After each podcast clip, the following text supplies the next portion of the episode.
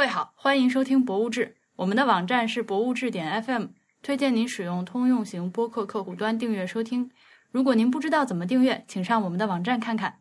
如果您喜欢《博物志》，请考虑成为会员支持我们。入会请您访问博物志点 FM 斜杠 Member。我们的微店 ID 就是“博物志”这三个字。如果你想购买博物志周边的贴纸，或者是徽章，或者是帆布袋，都可以到微店里面搜索“博物志”这三个字找到我们。大家好，我是婉莹。大家好，我又来了，我是 HB。我们今天又来了一位新的嘉宾，虽然他是一位第一次上节目的嘉宾，但是其实是我的好朋友，是来自是来自西安的丁瑞。大家好，我是丁瑞。嗯，在西安带着婉莹去吃了一家比较好吃的东西，然后第二次再去吃的时候，我们绕了很远，然后吃了一家不怎么样的烤肉，然后这件事情让我嗯，还有你们上次去吃泡馍，我居然忘了告诉你们，泡馍有直接机器搅的这一说。啊，真的，我当时那个泡馍拿出来的时候，他没有让我掰，直接在里面了，我心 咵嚓一下就凉。嗯，然后我觉得掰泡馍可好玩了。对对，我们要不然先介绍一下为什么要请丁瑞来吧。丁瑞，你是干嘛的？嗯，我是一个杂志书的编辑，然后我们杂志书的名字就叫 Local 本地。什么是杂志书？杂志书，MOOC MOOC 就是 magazine and book。呃，它出版的形式拿到手的还是一本书，但是我们是呃隔一段时间会有一个主题。所以它是不定期会连续推出的，所以它又又有这种杂志的，就是按频率出书的这样一种形式。所以，我我能问你们有书号吗？有有有，就最早做了五期是没有书号的，但是之后，呃，这种书管的比较严，所以我们之后的出版物全都是有书号的。问题来了，在哪里可以买到呢？线上可以搜，直接搜这本书，啊，可以搜本地。然后最新的一期叫市井西仓，是呃，我们做了三年多的采访和记录，嗯，是讲西安的一个比较大的呃民间集市。这个搜市井西仓在各大。网络平台都可以买到，然后线下是西边的仓库那两个字吗？对，西仓西边的仓库，因为它最早是一个官府粮仓在西边。所以你工作的地方是个出版社吗？嗯，不是出版社，是一个文化机构。我们我们这个文化机构都干啥？只能说干啥，不然它就真的就就还是个文化机构。嗯，我们最早是做书，然后因为做书挖掘了很多东西，然后收集了很多实物，就是。零零碎碎的家里面用的东西，所以我们把它收集整理了一下，形成了一个展览，然后就放在一个工作室里。然后我们最早的工作室就是一个就是一个五十年代的工厂的厂房。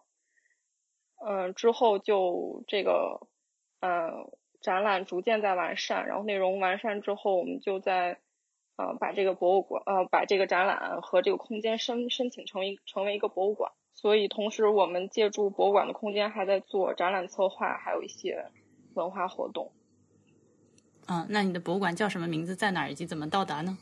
我们的博物馆叫西安市城市记忆博物馆。哎，你哎，你们都冠上这个西安市的名了，是不是就是呃，跟政府那边已经有什么合作之类的？对，就是我们要申请成为一个真正的博物馆，所以。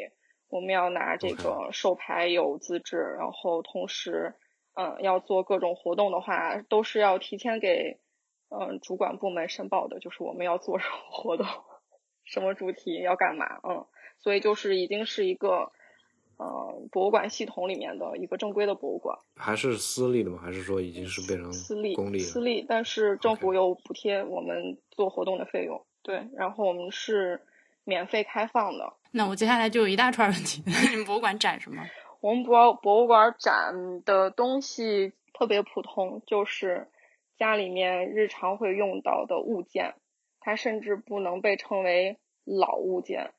呃，因为做就有些是现在还在用的吗？是这个意思吗？对，因为在做书的过程，有一些城中村在拆迁，或者我们去呃乡村里面做。嗯，采访的时候会顺便收回来很多东西。嗯，这些东西它们的共同特点是全部都是日常使用的，然后是有使用痕迹的。更重要的一点是，大部分是因为好用，做过一些比较趁手的加工的，就是它的材料或者说它的设计特别独特，就是它虽然很普普通，但是很独特。呃，那你们有常设展览吗？常设展览的主题就是与石有关的物，它是又有一整条那个展陈脉络的。石是时间的食还是食物的是食？物的食，整个展陈的脉络是与北方面食有关的物，然后所有的单个物件都是裸露着陈列的，也就是说没有遮罩这些，就像博护对对对，直接是、哦，那一般的参观者可以上手拿吗？对可以，所以我们呃后来在给大家宣传我们博物馆的时候。都在讲这种展陈方式，就是这是一个可以触摸的展览，然后这些物件是嗯陈列在用老门板做的桌面上，就是每一个桌面都是用嗯那种上面有铆钉的木条门板做的，明白啊？因为它是这样陈列的，所以每个人来他都是可以拿起来那个物件看的，所以当时就每一个物件它的质感，然后它的重量。那你们现在就是总体的藏品有多少？然后有多少在展出？这个轮换的概率是怎么样的呢？轮换周期是怎么样的呢？基本陈列是，呃，有两组，一组作品是在门板上的，这组作品大概是呃三百多件。哦，这么多啊对，因为有些东西很小，比如说勺子、！OK，筷子，然后饼干盒有很多。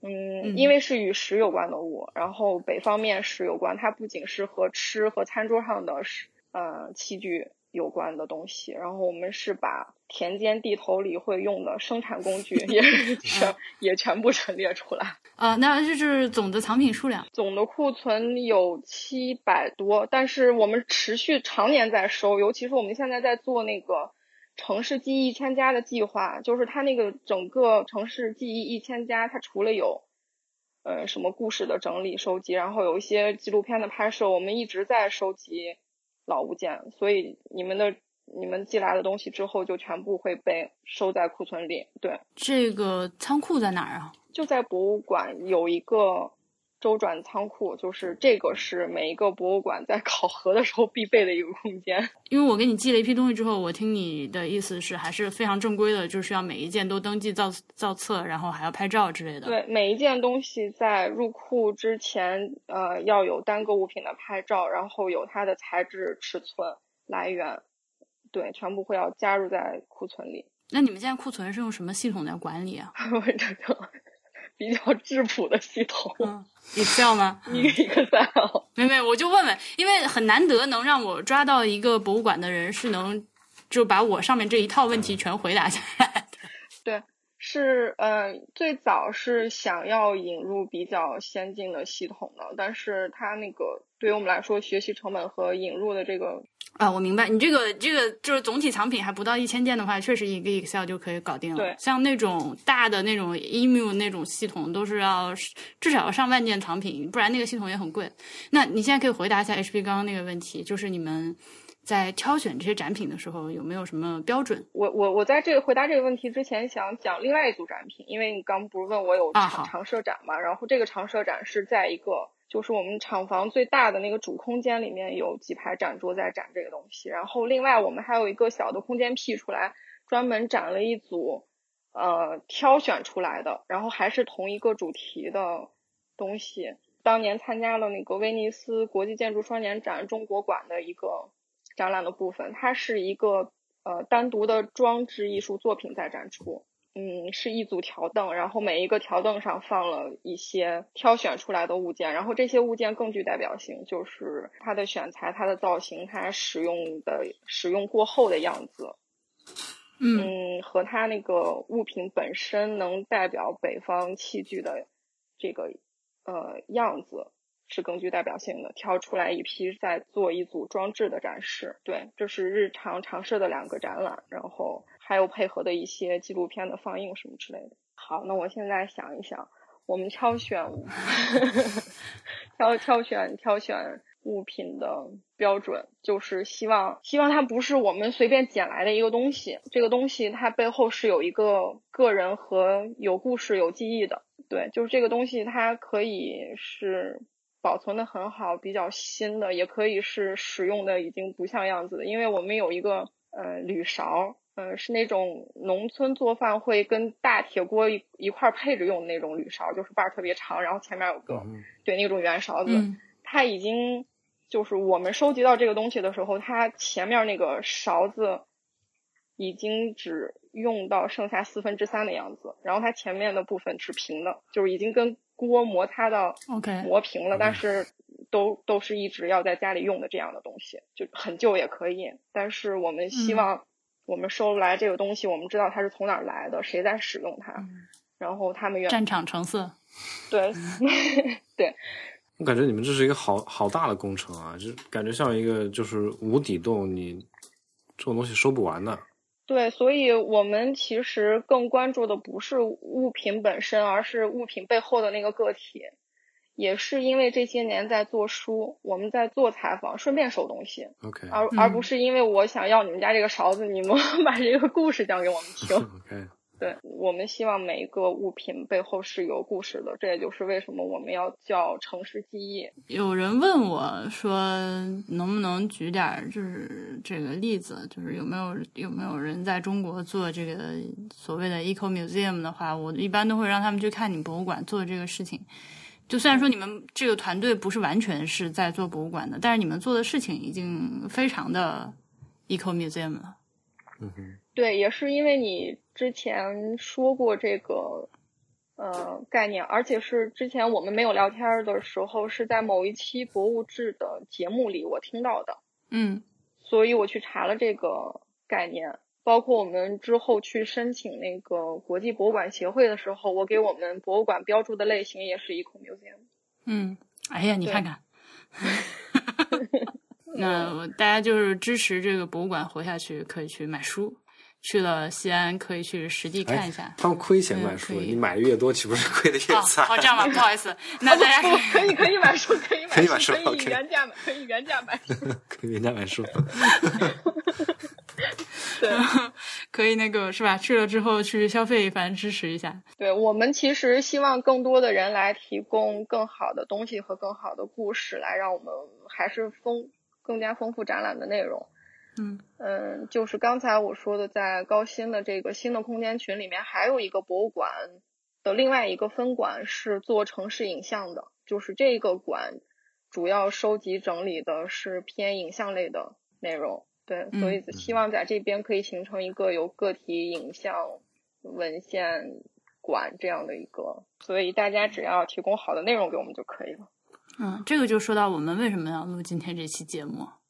嗯，是吧？这么半天才开始跟大家交代这个事情，但这个分两茬儿。就是有一天，我突然在小区里面捡到一个，呃，一九八八年金陵造船厂纪念的新婚致喜的牌匾，然后我把它发到博物志群里。其实我当时都不确定要不要捡，因为那个东西捡回来我家也没有地方弄。然后我把它发到博物志群里，这时候丁瑞就说：“你能不能给我？” 我我这个行为已经被同事耻笑过了，群里那么多人，你就这样要东西？好，这个东西啊，我这个东西我因为我把它我把它擦了擦，还在那儿晾着，我哪个晾好了再寄给你。然后结果没过两天呢，我们我和 HB 又回了趟长沙，这个 HB 你来说吧。就是我家的祖宅要拆迁了，嗯，祖宅说的跟就你从小长大的房子，对，我出生到到十八岁生活战斗过的地方嗯。拆迁了，所以它是楼房还是平房？是楼房，楼房，嗯，但是是一个比较老的那种公，那种那种呃，以前是政府某机关的职工楼，家属楼，对，对，家属楼，就还比较老，嗯，七十年代建的那种。因为要拆，因为要拆迁了，而且那个那房子其实有挺长一段时间是没有人住了。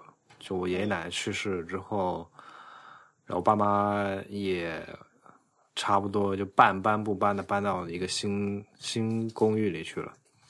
然后这边也就一直在一个荒废、没有人去打理的状态，但是里面存了很多很多老东西。然后他现在因为即将要拆嘛，就最后得搬了，所以就得过去打捞一波呃那个 文物。嗯，他们是呃所谓的长沙的城城中村改造工程，那个地方是在长沙来说是非常非常市中心的一个地方。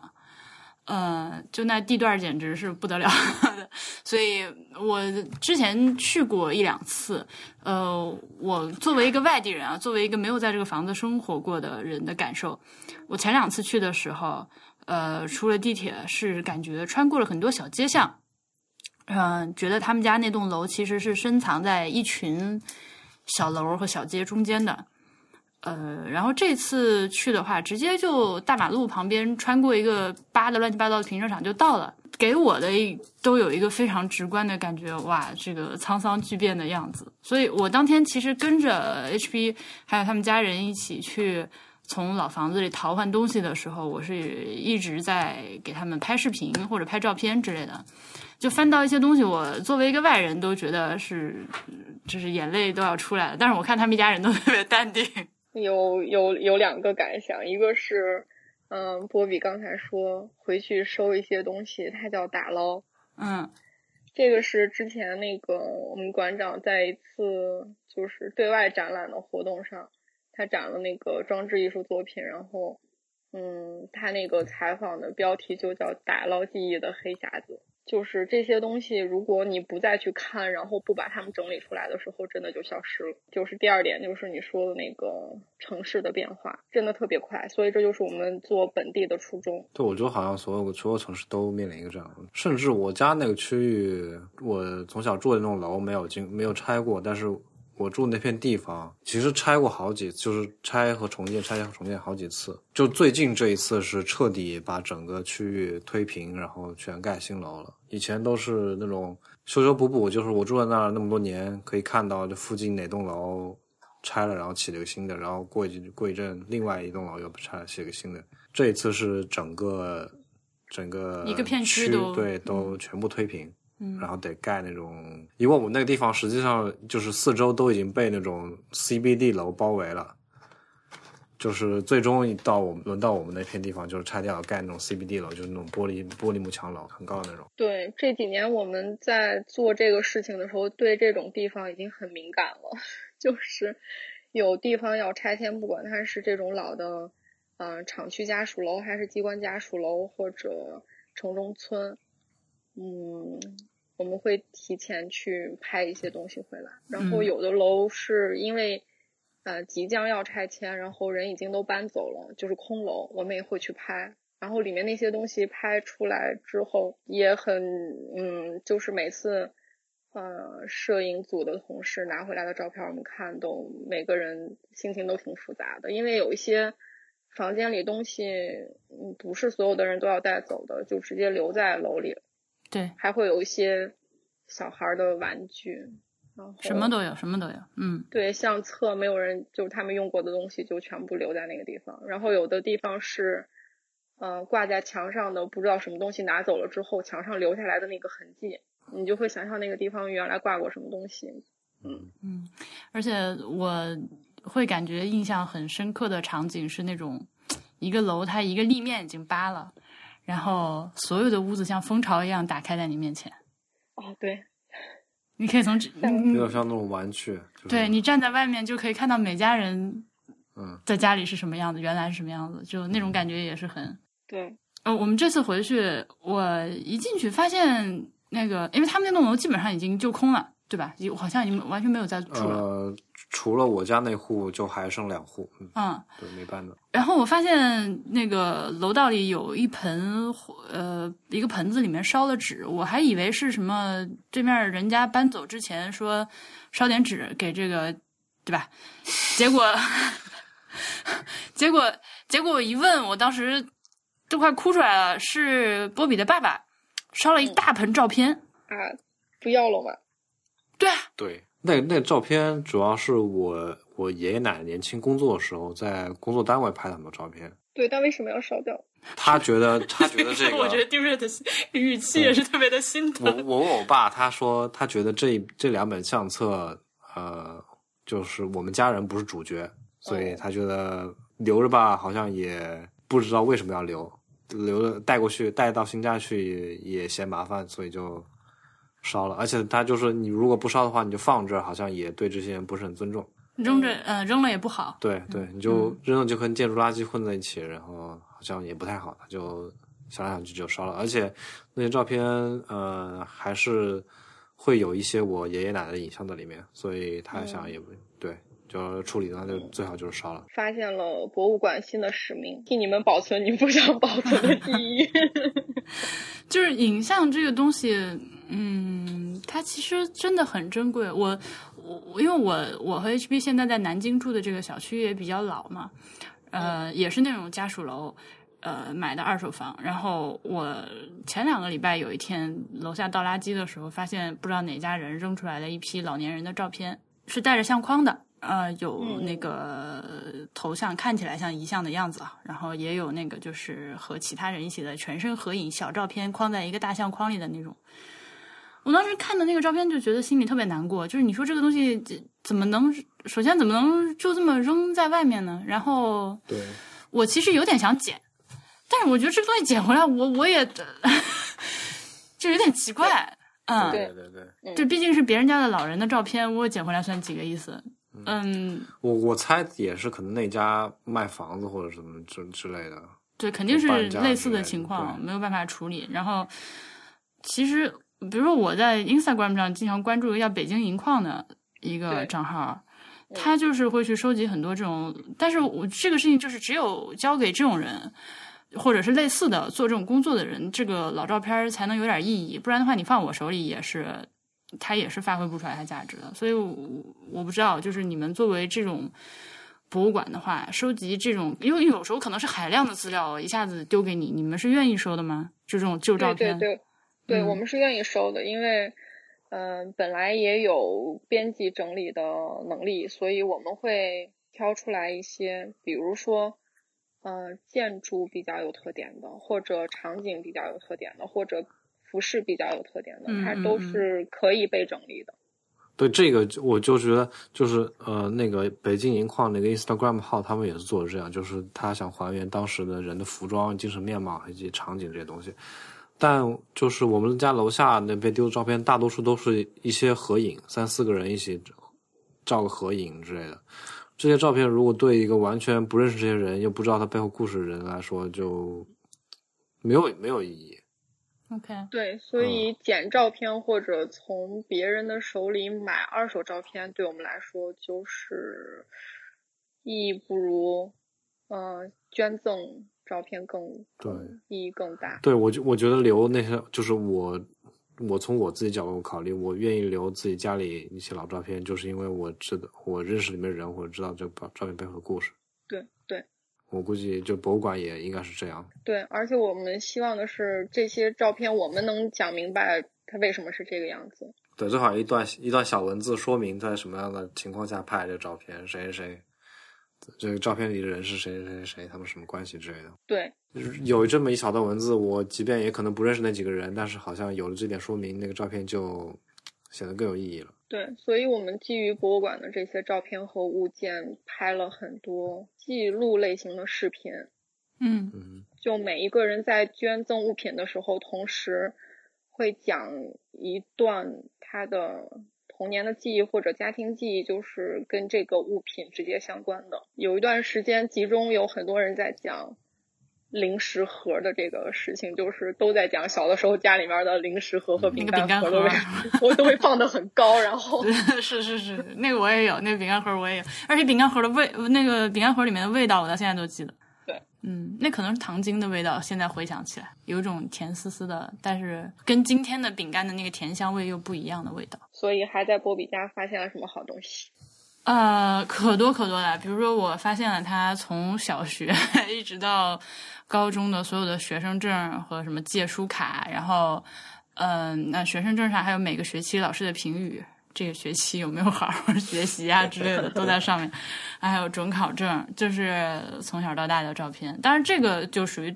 就就对我们来说，就是看着觉得特别有意思、特别有意义的东西啊，那我肯定就没有捐给你这把，等我们死了再说。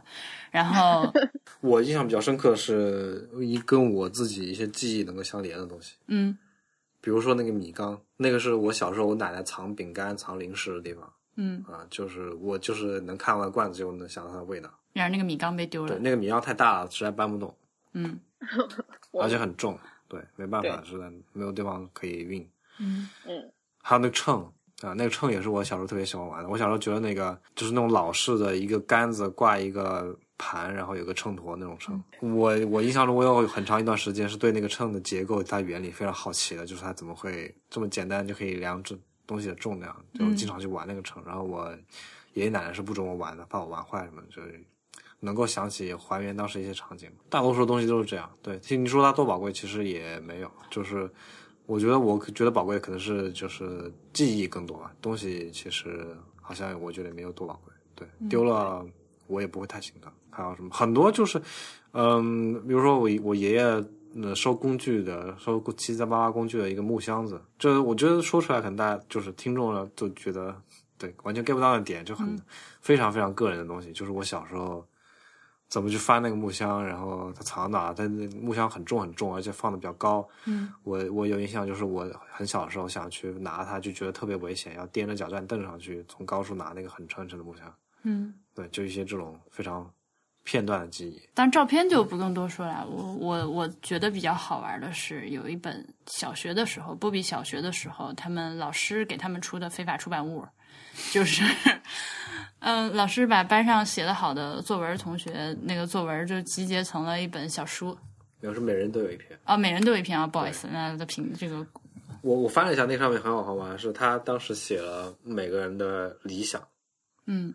我就在对一个人看，一每个人每个人看，我看这个人他有没有实现他 小学时候理想。你小学时候理想是吗？我我倒翻了一下，我我都不记得了。我回我翻之前我回想了一下，我居然不记得我小时候理想是什么。我翻了一下，我小时候写的是我想当一名工程师。OK，嗯，好，你失败了，我失败了，对。嗯，但这个老老师老师好棒。还有一个是在阳台上的柜子里，本来大家都完全忽略到的一个盒子，就是我寄给你一个最大的一个，其实拉链都已经坏了的一个皮袋子。嗯，然后那个打开之后，里面就是有一些毛主席像章，就我感觉那个盒子装是最珍贵的东西。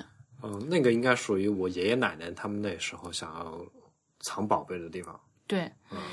呃，除了毛主席像章之外，有爷爷奶奶的结婚证。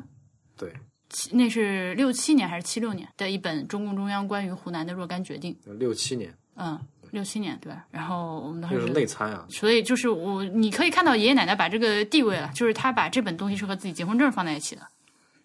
嗯嗯，然后同样的箱子里面还有和。台湾亲戚的往来信件和那个就是表格，应该情况通报的那种表格。登记是有台湾亲戚的那种表格。嗯嗯，那些信你看了吗？现在我还没看，都放都放我爸那儿 OK，那得空得看一看，因为我们这些没暂时没有寄给你，因为我们自己还没有有机有有功夫看。对，有有很多这样的东西，就是你 你打开这个盒子，你就知道爷爷奶奶觉得哪些东西最重要。对，你爸是从哪儿翻出来了一张爷爷给你的寄语来着？某个盒子吧，啊，反正就从某个盒子里面。我妹两个人一人一张寄语。嗯，翻出来的就 A 四纸大小的，然后是爷爷写的毛笔。他爷爷是爷爷是那个正经会在家里面，他们家挂满了爷爷画的那个国画，有什么画的老虎啊，画的什么四季如春啊，画的风景山水啥的。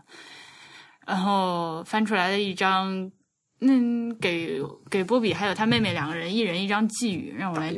嗯，我们来看一下爷爷写了啥。爷爷写的啊，寄语胡波：安全第一，牢记心；学业为重，不放松；待人处事诚为本；海阔天空任尔行。二零零六年十月一日，爷爷草书。那也是我刚去上大学的时候，虽然也不是很久远吧。还还记得当时见过这个东西吗？我记得，我记得我当时见过。但没有带走是吗？没带走，没带走。嗯，我当时肯定是嫌弃爆了，这这是什么呢？嗯，然后还有一本我特别喜欢的东西是退休生活问题问呃解答，那个我寄给你了，我觉得这本东西太妙了。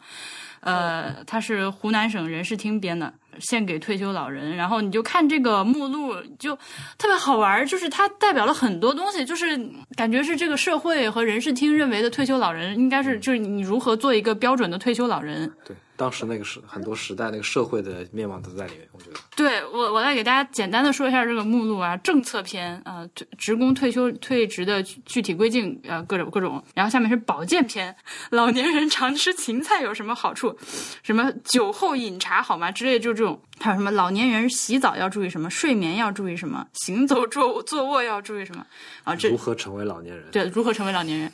然后哦，第三篇是情趣篇，情趣篇一养花儿，家庭养花应该准备什么样的工具喽？怎么养花的花盆啊，装土怎样的？好，这第二钓鱼，就然后就详细的告诉你应该怎么钓鱼，还好好可好玩了，怎么钓鲫鱼，怎么钓浮鱼，怎么钓草鱼，怎么钓甲鱼，怎么钓黄鳝。然后第三篇养鸟，哈哈哈然后做做怎么做个标准老人？对，然后法律篇，对，你看他其实就是，我觉得这个观念至少还挺，法律怎么保护老年人合法权益啊？父母子女之间哪些权利义务？夫妻之间哪些权利义务？啊、包括了父母死亡，儿女什么时候继承遗产这些。呃，然后社会篇可好玩了，老年夫妻关系的调试上要注意什么问题？老年老夫老妻如何共同处理好家庭中的人际关系？怎样当好爷爷奶奶？老年孤独怎么办？老年丧偶再婚有什么好处？老年人再婚怎样处理来自子女的阻力？老年人再婚要注意哪些问题？对，然后这样的书其实特别多，因为我嗯们有一段时间在大量的收二手书。嗯我记得有一批书是从某个大学还是机关单位整整就整个呃捐来的书，就是精装过的核定本各种。嗯。嗯，它会有什么山西青年、什么甘肃青年，然后就类似于嗯。这样的，每一年一整本儿杂志，然后那个杂志里面的文章，我们全都也就没事儿的时候会翻着看，然后也是类似于这种，嗯，青年恋爱指南，如何鉴别黄色文学？工厂里的故事，说真的，我觉得，我觉得就真的是，我感觉就是放到今天而言，每个社会角色都需要这么一门。就比如说，就是如如何，就是在大学，就是进入给，比如说给大学新生的，给大学刚毕业找到工作的人，呃，给这个刚结婚的小年轻如何处理这个。呃，我觉得你这个说法是是已经是一个中年人的感受就是如何做、做父母，如何跟小孩相处这些东西，我觉得都需要这么一本书。都需要学习是吧？就是，但是你，我不知道你啊，反正我作为一个青少年，呃，当我看到这种如何做人的书的时候，都觉得我操，老子做人还你要还要你教我吗？就是我我当我是个青少年的时候，我会这么想，嗯。但是我觉得随着年纪的增长，我越来越意识到自己完成一个社会角色。甚至是像如何打扫家里、给家给是如何给家里做卫生这种事情，确实是需要学习的。就是对，就像一个说明书嘛，就如何生活，如对对，如何人间做人，指南，人间指南。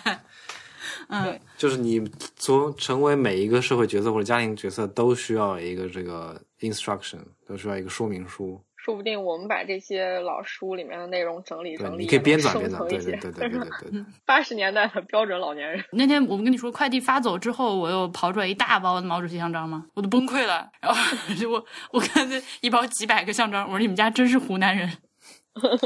以上这些，我觉得都是爷爷奶奶的记忆，还有一些我爸妈那辈的记忆，我觉得也很好。对，嗯就他们年轻时候买的一些东西，我我们翻出来一一盒全新，好几盒录影带，然后也其中一盒是全新未开封的，Hitachi，嗯，还有什么 National 之类的老松下牌，不知道，我觉得可能就是年轻的听众都不知道，以前松下不叫松下，松下叫 National。嗯。哦，对，就好，而且而且我在就是在这之前，我其实也就在这次打捞之前，我也翻到过很多以前我爸年轻时候留下来的一些遗迹，我甚至看到过他小时候的日记。嗯等一下，我觉得这对关于你爸，我有很多问题。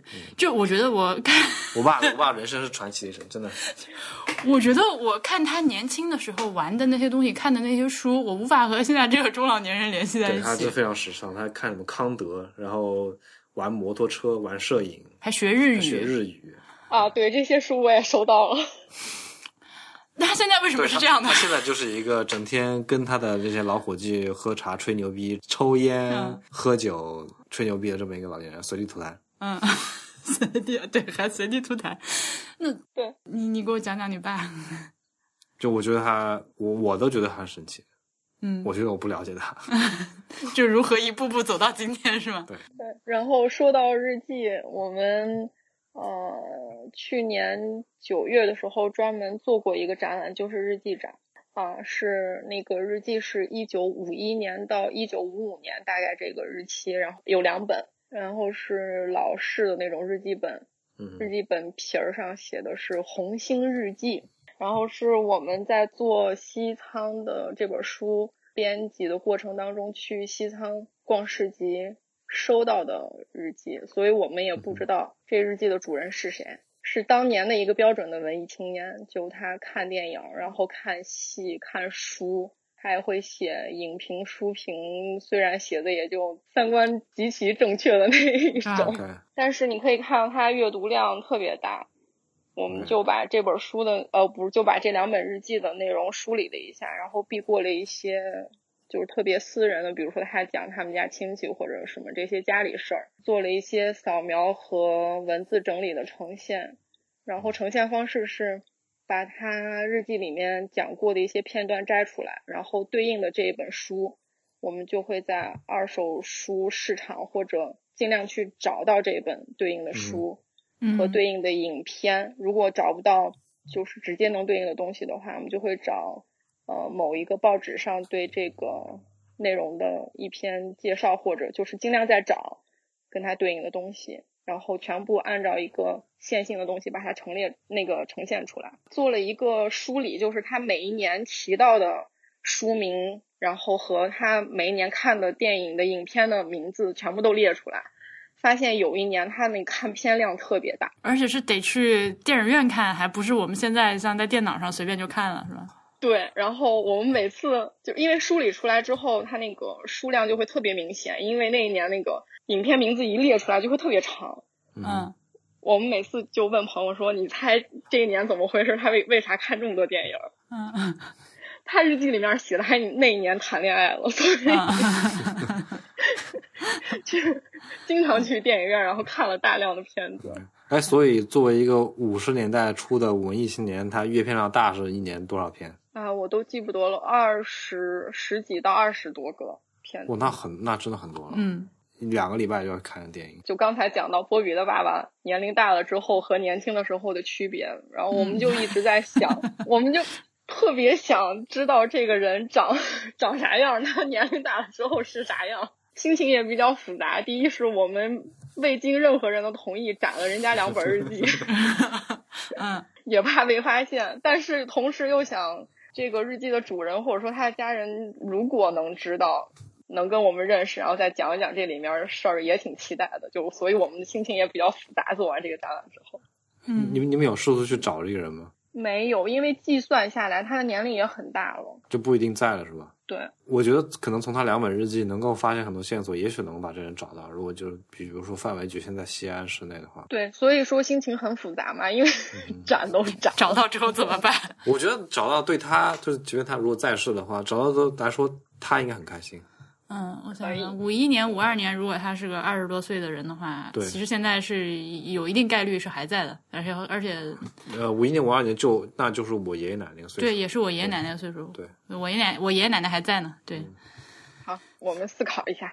感谢这个互联网啊，这个认亲这件事情，我有没有跟你讲过我我爸被认亲的事情？那个有一天，我爸的一个朋友来跟他说，说你快去网上看看吧，有人在网上找你。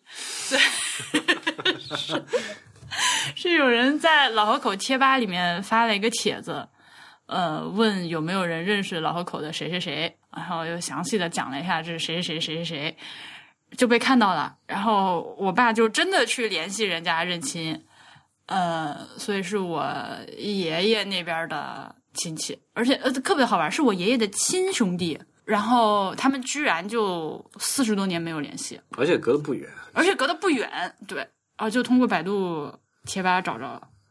所以是在找侄子。嗯，然后他们现在就互相各种走动，你知道吗？我觉得这个老年人这点特别好玩，就是我像像我理解的概念，就是说你跟我是多亲的亲人，你哪怕是我亲父母，你如果四十年没见我了，那你也跟路人没什么区别了。但是他们就是能前一天不认识，后面连上来之后。联系上了之后，立刻见面就是啊，这个是你婶儿，这个是你叔，这个是你舅，就各种就开始认亲，然后就特别亲热，在一起吃饭啊，这那的，每年都要聚一波。挺好的，挺好的。但是我觉得很好玩的，他这 mindset 就是说，你只要跟我有血缘关系，你就是我的亲人。这才是没有经过西方转转化的中国人。这是真中国人是吧？我我已经我我已经不纯了。我们都是经过西方 洗脑转化过了过后的。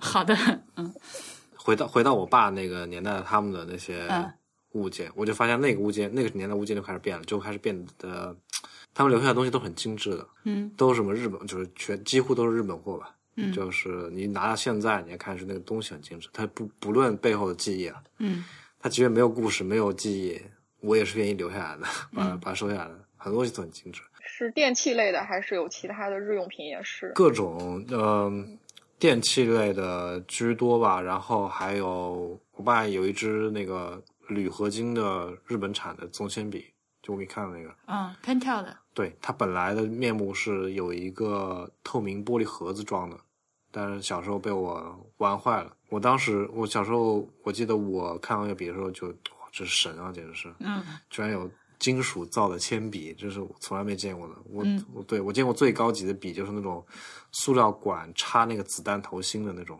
，，OK，就一节一节那种嗯啊，嗯那是那是我那个年代见过最高级的铅笔，居然还有一个全金属造的可以摁出笔芯的笔。嗯，那根笔呢？你不是说不要吗？然后我就扔扔在抽屉里了。哦，对不起，都是我的锅。嗯 嗯对，然后说起这个，想到了日本那个有一个设计师叫长冈贤明，他在他的设计理念就是长效设计，和也有合作 B 山杂志书的那个左静老师在合作，在安徽做一个合作的空间。然后它的品牌叫 D and Department，然后它其中有一有一部分产品就是在复刻日本六十年代的一些产品，就是不管是家具也好，还是一些日常用品也好，就那个造型就真的很经典，然后很实用，所以做了一批复刻。我我的感觉就是回过头来看那些东西，然后回想起他们小时候对我带给我的震撼，我就才发现我们的社会变化有多大。就是你那个时候看到现在觉得很普通的东西，那个时候给你的感觉是完全不可想象的东西，就是炸飞外星来的东西一样，嗯真的。我回想了我第一次见到索尼那个随身听 CD 机的时候，那个那个感觉也是，就觉得这东西根本不是这个同我跟我同一时代的科技，就嗯觉得是未来穿越过来的。甚至我想，我想起就我们那个还是我们那条街上，就楼下那条街上，第一次开超市的时候，开了一家小超市。嗯那我第一次见到超市，超市都把我就 mind blow 的那种。嗯嗯我第一次让我这么多东西可以摆在我面前，我从来没见过那么多丰富的食物摆同时出现在我面前。嗯然后我很多年之后，我有时候去，比如比如说沃尔玛这种，我我们俩就是去超市逛超市买东西，我都会站在那个货架前面徘徊良久，我会回想我小时候小时候进超市的感觉。这个就是我们现在看到超市，又比我小时候那个超市那个物产要丰富几千倍、几万倍了，就全部堆满，你目之所及全是吃的，全是用的。我第一次见到类似这种物质极大丰富场景，就是在电影里看到美国超市。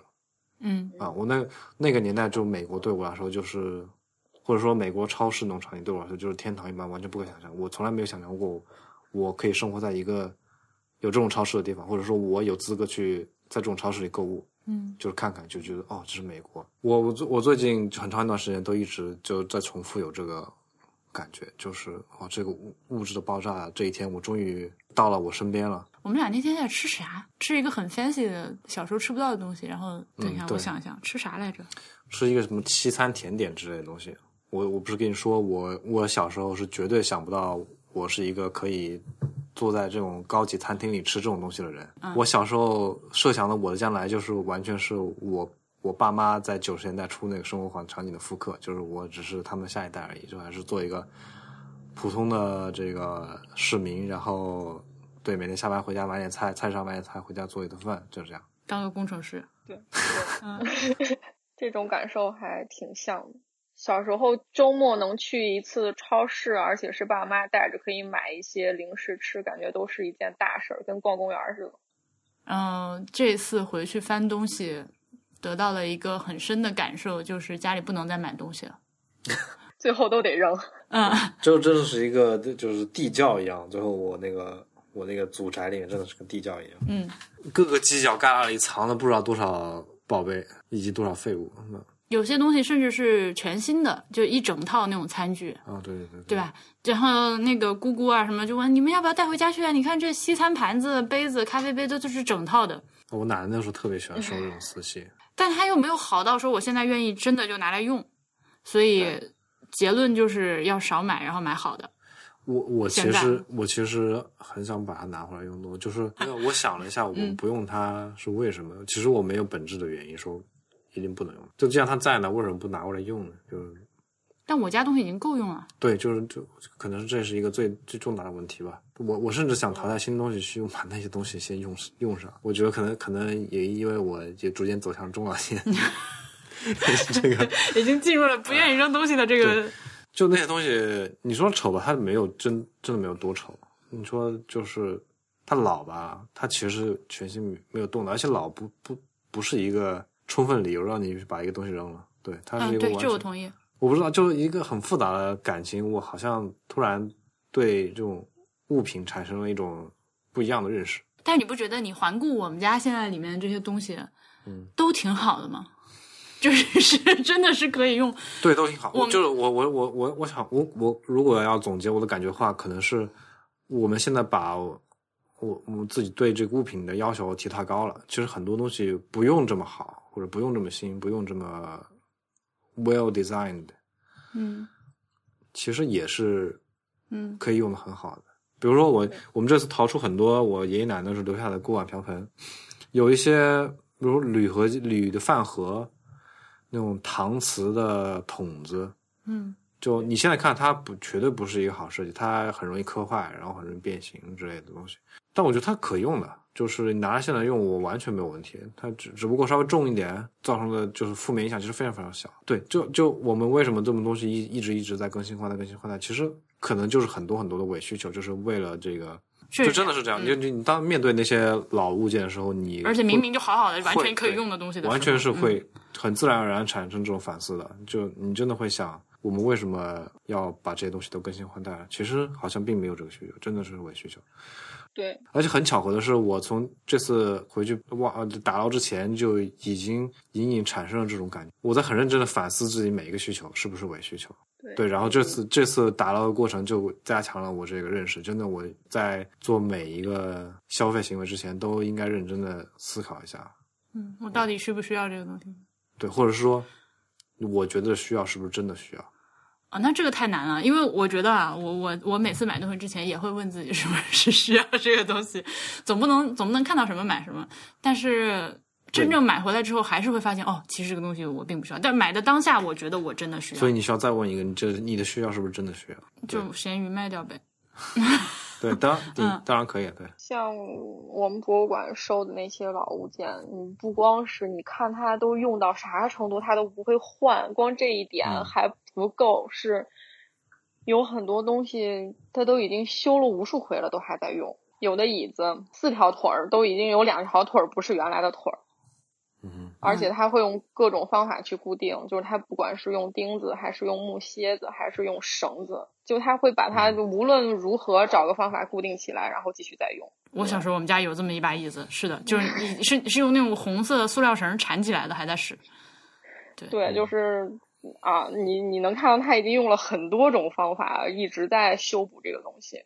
只要它还能用，它就不会被丢掉。我好替这个椅子感到开心啊！嗯我我们博物馆入口处有一排这样的椅子。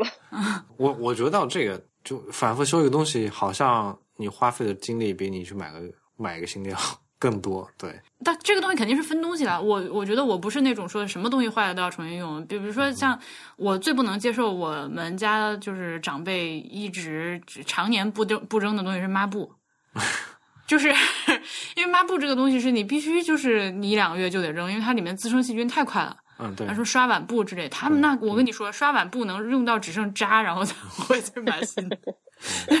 但是，但是我觉得像什么家具啊这种东西，那确实是，如果它还能用，那就不要去动它。嗯，对买我觉得更新一个东西是很正常的，就是你升级一个东西，才是真正考验你是否被消费主义转化的 OK，一个关键要素。就是说你，我椅子坏了，我去买把就 OK 了。但是你是不是要买一个带什么自动升降、电动按摩的？这个需求你就该问一下了啊、这是商家推广给我造成了洗脑，还是我真的想要一个自动升降、电动按摩这之类的？OK，嗯，升级这件事情，现在电子产品是没有办法了，就是因为你不升级，就好多东西、好多功能、好多软件就就没法用了。我想脱离的就是电子，就我觉得最大的想脱离就是电子产品。但你现在是，至少我现在是彻底脱离不了了，尤其是果爹的这个掌控对我就是 total control。即便 total control，就比如说你现在这套所有的工作流程，你现在能用，我坚持个三年没问题，但是再过个三年之后，你就不知道有些软件它可能就不更新啦，或者是就是对，除非你是硬性的用不了了，比如说 Audacity，下一代苹果就已经用不了了，就所以无法用 Audacity 了。对。但你就想 Audacity 它这个软件，它就能维持这么多年，之前那么多年不更新，就这样，嗯，它一样用的很好。的。它现在就所以下一代它不更新，我就只能想办法用 Logic Pro 去玩，就学习一些我原来不想学的东西了，就逼着我学技术了嘛。嗯 好想做一个博物馆，收集这些没有用的软件。好有多有这样的博物馆，就收集这些老老的软件的，嗯老这里是游戏居多，老的游戏的。我想说的一个点就是关于这个钉子户的问题。啊，对，好，你说，就我们那栋楼不是还剩两户吗？那两户其中有一户就是钉子户，他就不签字不不搬。嗯，然后怎么说？我还挺期望每一次拆迁中都有这么一两户钉子户的。嗯就他有本事把那个楼给他留下来。我我我之前说我们那个片其实就拆过建过很多次了嘛，嗯但是他依然能够保持的原因就是它没有整个全部全部推倒，它每次都是拆一栋楼、两栋楼，然后重新建。然后你走那个街上，你可以看到各个历史时期建的楼，比如说我、嗯我家住的那个楼是七十年代，然后你可以看八十年代、九十年代、两千年左右的楼都有。嗯，哦，甚至更早，甚至更早，嗯，有那种三四十年代的楼都有。哦，看到了，有，对嗯然后你这一次就是全部推倒重来了，那就什么都没了。如果能有那么一栋楼钉子户不搬，坚持住了，停下来了，然后把那个楼留住了，至少你这个地方还能多少留一点这个这一次之前的记忆吧，对吧？嗯，那拆迁办的人听到你这个话要气死了，所以他们会被强拆吗？嗯，理论上说是会被强拆了，但我不知道，如果你够硬的话，那人总不总不能把你那个什么。从你身上压过去，对，总能把你身上压过去。就是这也看地方和地方，城市里多少会文明一点，不会搞出那种闹人命的那种事情啊。但你也知道，新闻里有很多这种强拆是不讲理的，就直接把你家推了。嗯如果站在这个丁瑞老师这种文化机构这个角度的看的话，我是挺希望每次强拆都有那么一两户钉子户能够坚持下来的。我们呃这次在长沙逛街逛那个叫什么国金中心那个地方，就是我们也不是说有一栋楼没拆吗？就嗯那个楼，那个楼其实也不是很新，就是大概九十年代末两千年初的楼嗯。啊，就我们大概上学的时候看到建起来，建起来，然后现在就成了一个历史遗迹吧，就在那个很现代的国金中心旁边，嗯，那个块地块就凹进去了一块，然后就那个楼就立在那儿。国金中心，我我们那天晚上那个呃，我和波比还有波妹三个人在国金中心楼顶上酒吧坐了一会儿，然后从那个酒吧正好能看到旁边有一个楼，然后那个楼的顶层是一个旋转餐厅。那个是九十年代中期长沙的最高楼，应该是也是可以说湖南省最高楼吧，你知道旋转餐厅在九十年代是一个非常风行的，就是很多地方非常洋气的东西。对都会有一个最高楼，然后最高楼上一个旋转餐厅，像北京有什么我北京电视塔，对吧？对对，我西安小时也有吧候去过南南南京南京的，我小时候是去过南京的金玄哎武玄武饭店嘛不，是然后饭店有一个，然后新街口有一个。金陵哎，不是金陵饭店还是叫什么？金陵饭店，金陵饭店没有旋转餐厅，但金陵饭店附近有一个旋转餐厅。嗯啊，那应该是那个附近有一个。那个旋转餐厅我是去我是去吃过的，嗯就是在九十年代，就我家也不是那种嗯，就是顶级的富豪富豪家 你，说的就跟你们家是次级富豪一样，对我我家就完全够不上富豪吧，就是一个城市普通工薪家庭，家，嗯。对，但也是能去吃全全市最高楼的旋转餐厅的。嗯。但你想放到现在，我们这个社会变化到已经这件事情不可能了。嗯。就以我们俩现在在南京也是算一个就是中等的这个嗯。工薪家庭，嗯我们是不能不可能到那个呃叫什么紫峰顶楼去吃顿饭的，那个吃不起了，真的，那嗯就四位数了。嗯。就你让我们去吃顿四位数的饭，这个钱留着干啥不行？对，嗯。我反正我反正是不会去的，除非有人请我去吃。对，就就就是这个社会就这样也也就这这个层次上已经也已经变了，嗯。它的的这个贫富分化就是就非常深刻的就是这个记烙印就留在我的记忆里面了。但是你知道吗？我觉得这种东西很难的一个事情，包括对于丁瑞，我猜想啊，对于这个博物馆的工作来说很难的一个事情是，因为这些东西都特别的私人。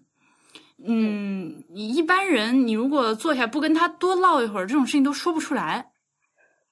对，这个体验还挺深刻的。就嗯是我们去做采访的时候，嗯如果是我们去聊天儿，就不管是采访嗯那个、呃市集的摊贩，还是逛市集的人，就都没有、没有办法展开。就是我们可能就能问到你你哪儿哪儿来的，然后在这儿摆摊儿多少年了，你们家是干啥的，然后就就没有办法，所以我们经常整理出来的文字只能用作图注。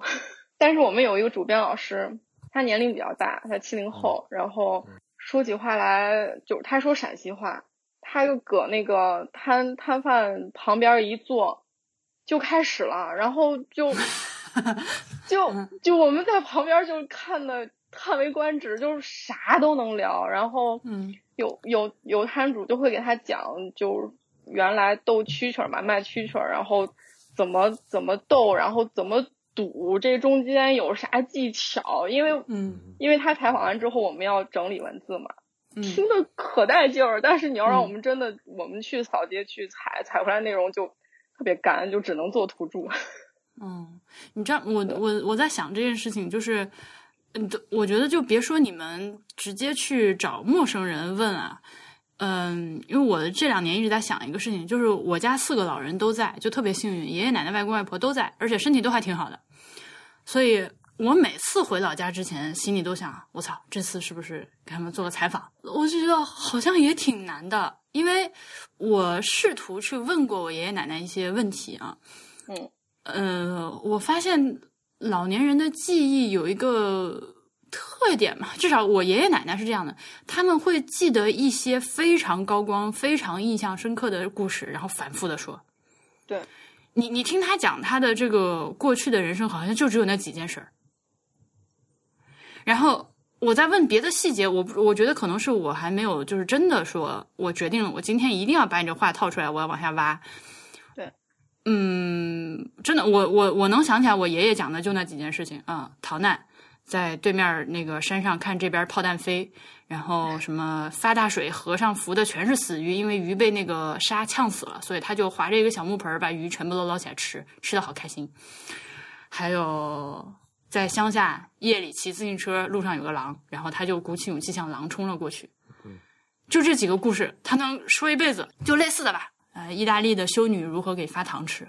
也会遇到这样的问题。嗯我觉得他需要一点影子，比如说你拿出一个什么他以前见过的东西，或者是生活过的场景，他也许能想出更多细节。但如果你要凭空说的话，可能就只有这些重大事件给他小小心里留下非常深刻印象的事件。我真的蛮想做这件事情的，所以就有一点，就确实就就是自己亲爷爷亲奶奶都有点不知道从哪儿开始。就或许你们家如果就是也有这么一次打捞过程，爷爷奶奶在亲就是亲身去打捞的话，他们也许能嗯，够已经我已经错过了，挖出很多东西。对，已经错过了，老房子已经没了。嗯 OK 我们做采访的时候发现，如果是捐赠者讲他这件东西的话，其实大家表达的东西都差不多。但是嗯有一次有一个，嗯，呃你先说说大家说的差不多是什么东西就比如说饼干盒，啊？OK，其实饼干盒就是不管它是哪儿来的，比如说是谁买的还是谁送的，它应该是来源首先千差万别，然后里面装的东西也千差万别，但大家永远讲都是小时候没得吃，然后零食会放在盒子里，然后放在高高的地方，你你要么就是妈妈给你吃你才能吃，要么就是你偷偷嗯那个踮着脚或者踩着凳子去取才才能吃得到，就是就就着饼干盒基本上就是这样一个类型的故事。如果只是一个制式采访，让他去讲的话，就只只只能是这样。但是有一次，有一个捐赠者，他是和朋友一块儿来的，他们除了捐了一个二八的自行车以外，还捐了一个录音机。嗯，我们就没有按照那个制式采访的原来那个方式去录音。然后他们哦，对他们不要接受那个视频采访，他们要录音。然后我们就就他们三个哥几个就在那儿聊，然后说的有说陕西话，有说陕西普通话的。他们就就就这车什么买假车卖假车，然后怎么样才能买到一个真正牌子的二八自行车？然后录音机什么，当时这些事儿，就哥几个坐那聊天的时候聊出来聊出来的内容，就真的很丰富很生动。有第一得有熟悉的人，然后第二得有具体的东西或者场景，这个东西才才有机会被讲出来。然后还有一个问题就是老年人。尤其是在机关单位待时间长的这种老年人，因为我们之前试过想拍，呃，家庭相册这样的一个系列的纪录片，就想先试一试。然后一般试的时候是同事家里面如果有亲戚，嗯，不管爷爷奶奶还是爸爸妈妈特别会讲，然后内容比较多的，我们会先去拍。熟人好 好调整，就比如说。啊，那个录内内容不够，我们要补采，或者说要要做什么后期的调整，都比较比较容易，可以先做一个样本出来，还可以再讨论调整。所以，嗯，之前采访了一个同事的爷爷，就是这个问题。他感觉这种官话说多了之后，他讲故事还是这一套，就是他不管拿着什么样的照片，OK，他也会讲中都能给你讲一套共产中文，中国中国的大起大落怎么样了，然后。我我们的家庭在在这个这个环境中怎么样了？然后你们年轻人应该要怎么样？所以讲故事这个，我们现在基本上都是在靠运气，有的时候会碰到特别会讲的。比较有感触的就是我们这种展览形式，就是开放展览。第一，用过它的人，嗯，每次拿到他用过的东西，那种熟悉的感觉。我们在博物馆呃上班的时候。听到的最多的一句话就是：“哎，我们家也有这个。”这是任何老物件展都会 有的这个反应。对，就是大家一看这个，哎，我们家有这个，就你就首先觉得这个东西把没有白收集放在这儿。另外一种就是带着小朋友来的，嗯，啊，教他们认这个是什么？对，对他他他不光教他认，他还比划。我们就特别喜欢看家长。给小孩比划这个东西，对，最夸张的是我们那个呃，因为有一部分农具嘛，所以经常 会有人把那个锄头或者铁 铁锹拿起来。然后有有一次有个家长带了家长在线耕田，有一个家长三十多岁一个大小伙子，然后小朋友大概四五岁的样子。我们的展厅里有个特别大的那个犁。就是牛拉的那种犁，嗯，他自己背着吗？他真的要把那个东西立起来，然后拖在地上，然后他他把他自己装作一个牛的样子，然后告诉小朋友说，这个东西如果是在牛身上的话是，嗯，怎么样是怎么样？可以可以，生动一刻，这小孩应该今后都记住犁是怎么用的。对，然后还有爷爷奶奶带着小朋友来的，如果没有这些东西的话，我我不知道他们平时在交流啥，可能就。宝宝，你看这是啥？然后我们我们年轻的时候这是啥？他他可能会跟宝宝说很多有有的没的，增进增进嗯感情的东西。这个反正我们一直挺挺受触动的。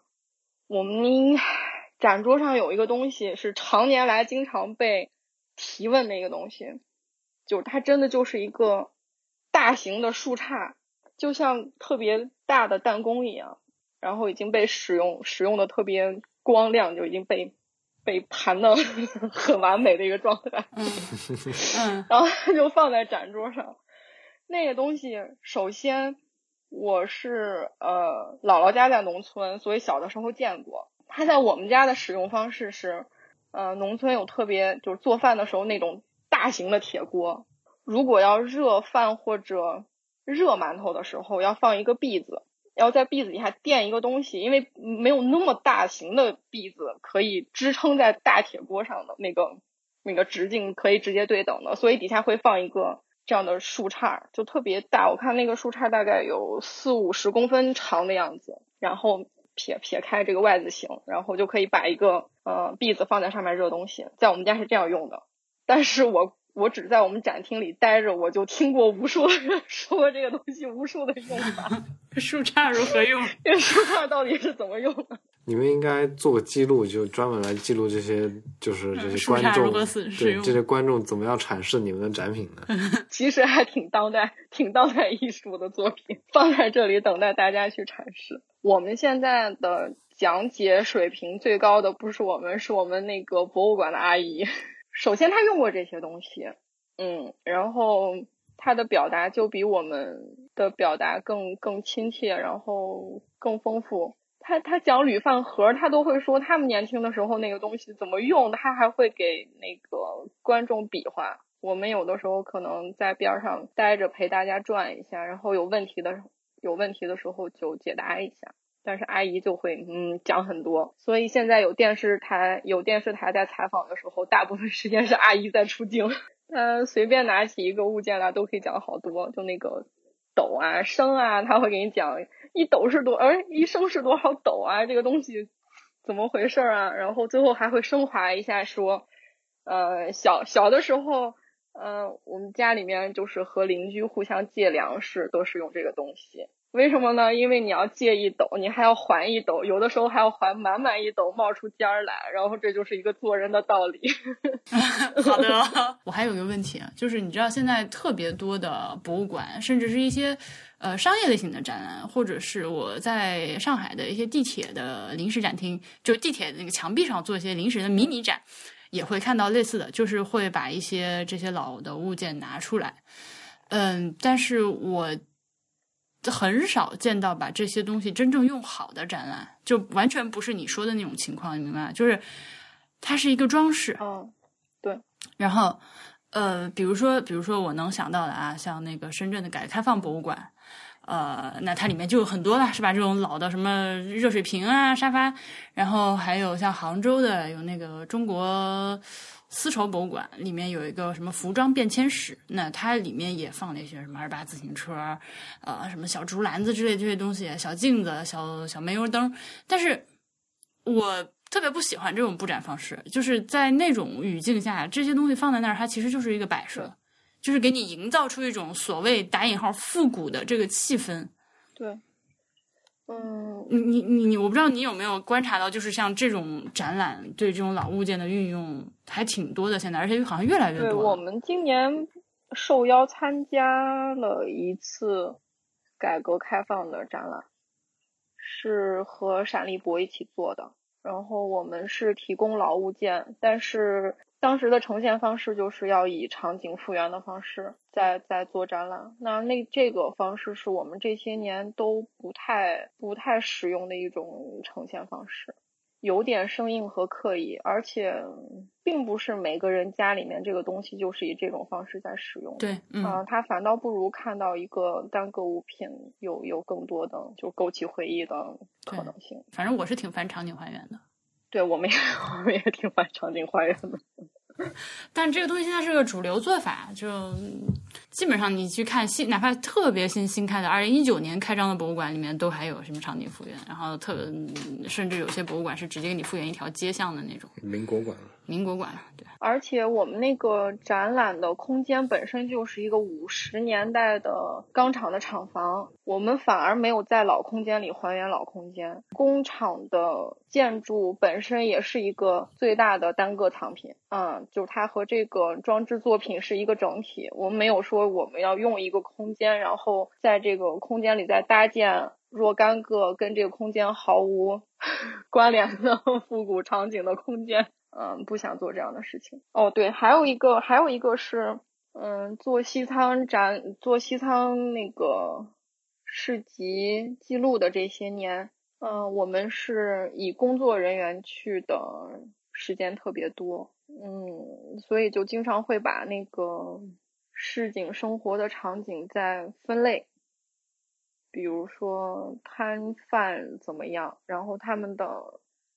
呃，卖的商品怎么样？然后他们在用什么样的工具在卖，他们用什么样的方式在陈列，然后他们的招牌手写的还是怎么做的是什么样子的，我们会我们会分解那个东西，然后在书做完之后，又以个人的身份去过几次，就是真的好想好好的再逛一逛这个市场，感感觉又不太一样，因为。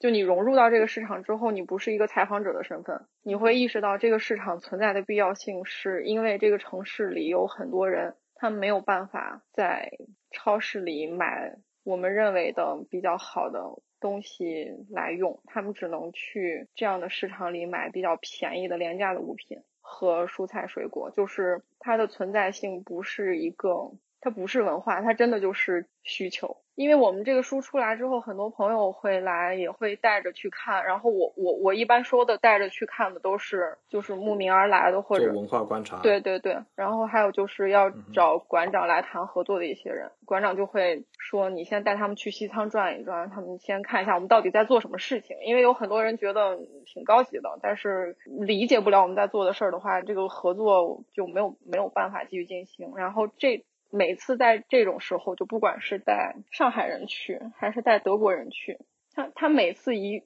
一接触这种市场的时候的那种惊讶和欣喜和新奇，都是让我都是让我感觉不舒服的地方。被猎奇了是吧？对，就是好大，就是在一个就西安，尤其是西安特别明显，西安有城里城外的区别嘛，有个城在那儿待着，所以他觉得城里还有一个这么大的。每到周四周日自发形成的一个这种民间市集，就觉得特别震撼。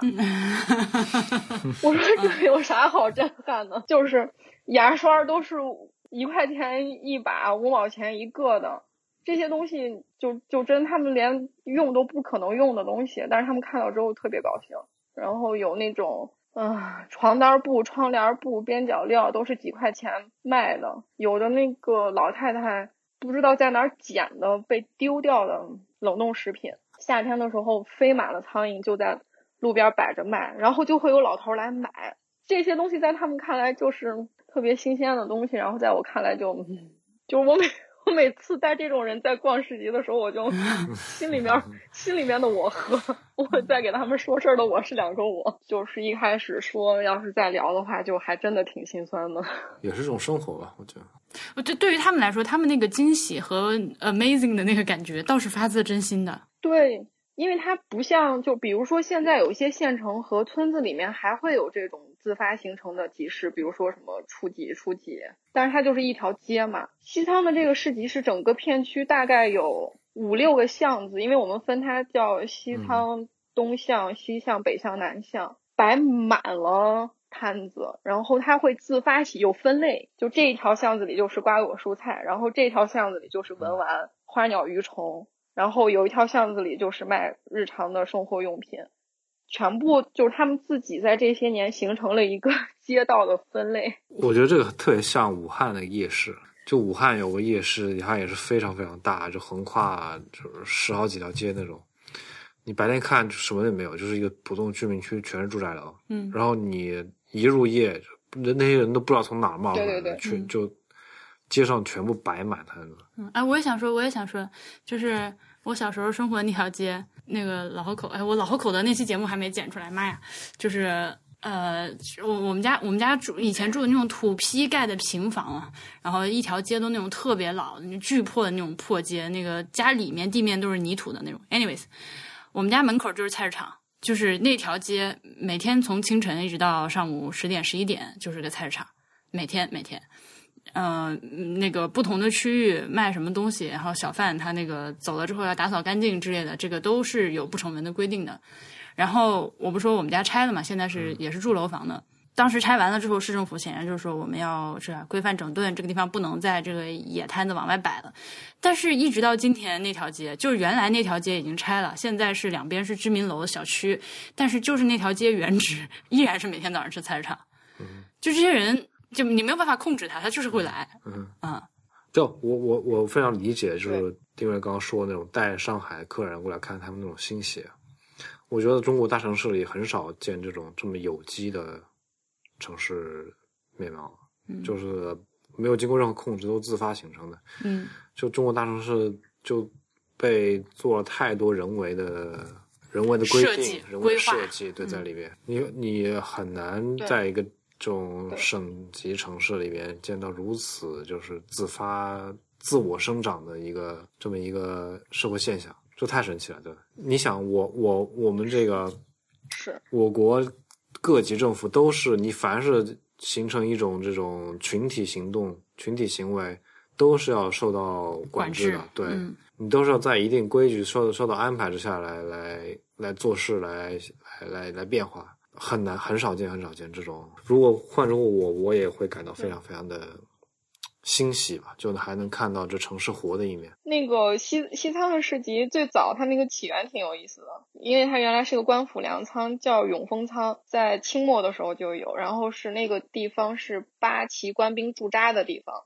所以最早有有小贩在周围卖东西，是因为呃官兵领了那个影响，他要消费啊，他他要买东西，所以就开始在那个地方有很多这种游走的摊贩在卖东西，那个是它最早的起源，而且是可查的。哎，我想问有没有红灯区？那个呃，这解放前肯定是有的吧？嗯哎，我不知道。大城市里面的红灯区像样的。嗯，因为我脑中出现的是那《Game of Thrones》里面的台词啊，就是那些士兵发了钱，你以为他们都花到哪里去了？嗯，然后它中间有一段时间是没有集市的，就是它中断过，但具体是什么原因中断的，我们也没有查到具体的资料。那你知道是哪段时间吗？哪段时间也不知道，只知道只知道到后来，它陆陆续续在建国后又开始再有很多人再又重新聚集在这个地方在摆摊子，而且那个时候不是只有西仓有这样的市集，西安大大小小的地方这样的市集很多。但是在前段时间那个有可能会取缔这个地方的时候，那个西仓的那个砖墙上面到处都写着这是百年市集。就是不能，就是政府不能因为什么对他做做什么事情这种标语，就就不管它中断没中断过，反正我是百年前就有，所以我们这个地方就是百年市集。对，然后没有没有取缔的一个原因，可能也是得减，就是因为 Five minutes later. 我饿了。泡馍 泡馍挺好吃的。那我们这期节目就录到这儿，感谢大家的收听，我们下期再见，拜拜。拜拜拜。